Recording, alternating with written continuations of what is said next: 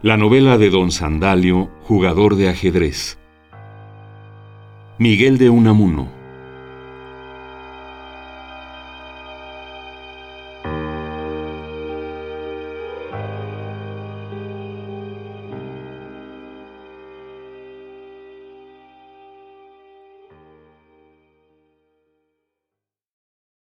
Epílogo.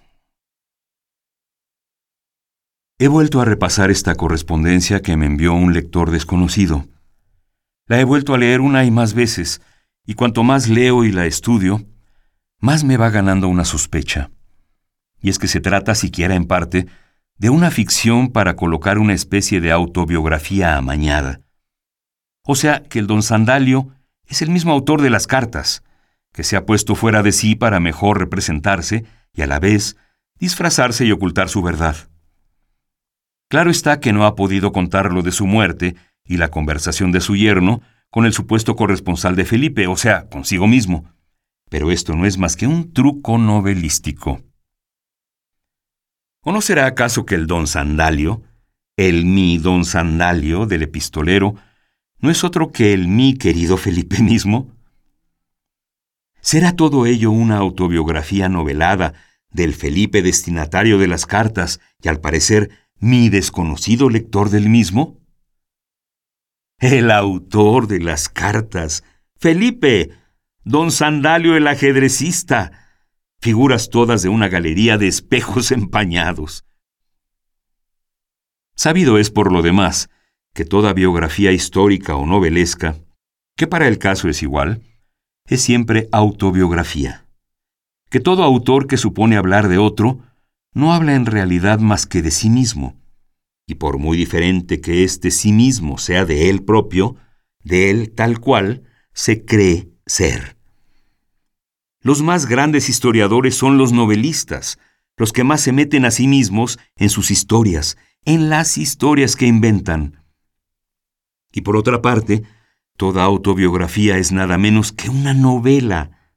Novelas, las confesiones, desde San Agustín, y novelas las de Juan Jacobo Rousseau, y novela el Poesía y Verdad de Goethe, aunque éste, ya al darle el título que les dio a sus memorias, vio con toda su olímpica clarividencia que no hay más verdad verdadera que la poética, que no hay más verdadera historia que la novela. Todo poeta, todo creador, todo novelador, novelar es crear, al crear personajes, se está creando a sí mismo. Y si le nacen muertos, es que él vive muerto. Todo poeta, digo, todo creador, incluso el supremo poeta, el eterno poeta e incluso Dios, que al crear la creación, el universo, al estarlo creando de continuo, poematizándolo, no hace sino estarse creando a sí mismo en su poema, en su divina novela. Por todo lo cual, y por mucho más que me callo, nadie me quitará de la cabeza que el autor de estas cartas en que se nos narra la biografía de don Sandalio, el jugador de ajedrez, es el mismo don Sandalio, aunque para despistarnos nos hable de su propia muerte y de algo que poco después de ella pasó.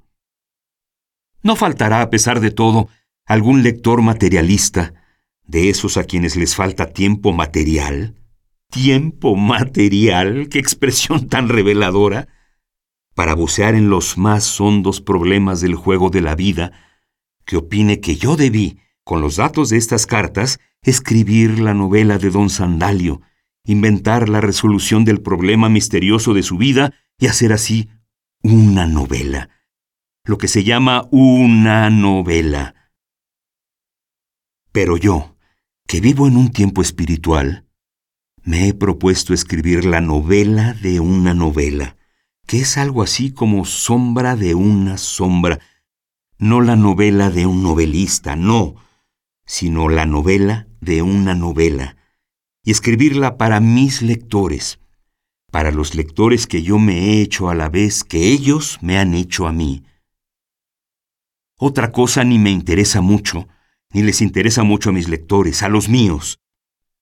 Mis lectores, los míos, no buscan el mundo coherente de las novelas llamadas realistas. ¿No es verdad, lectores míos? Mis lectores, los míos, saben que un argumento no es más que un pretexto para una novela, y que queda esta, la novela, toda entera y más pura, más interesante, más novelesca, si se le quita el argumento.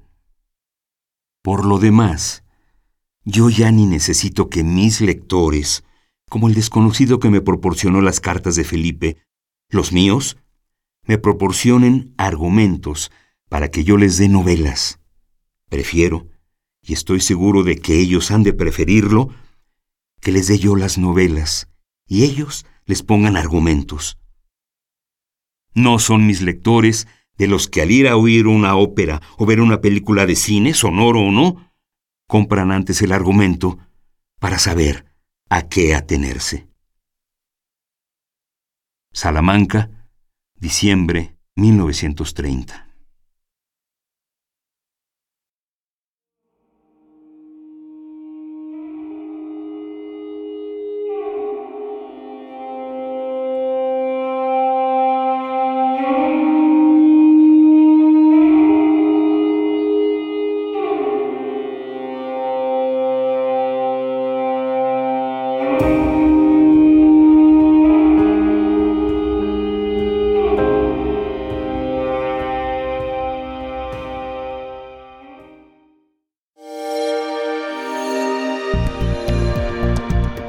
Descarga Cultura. Descarga Cultura. Punto UNAM.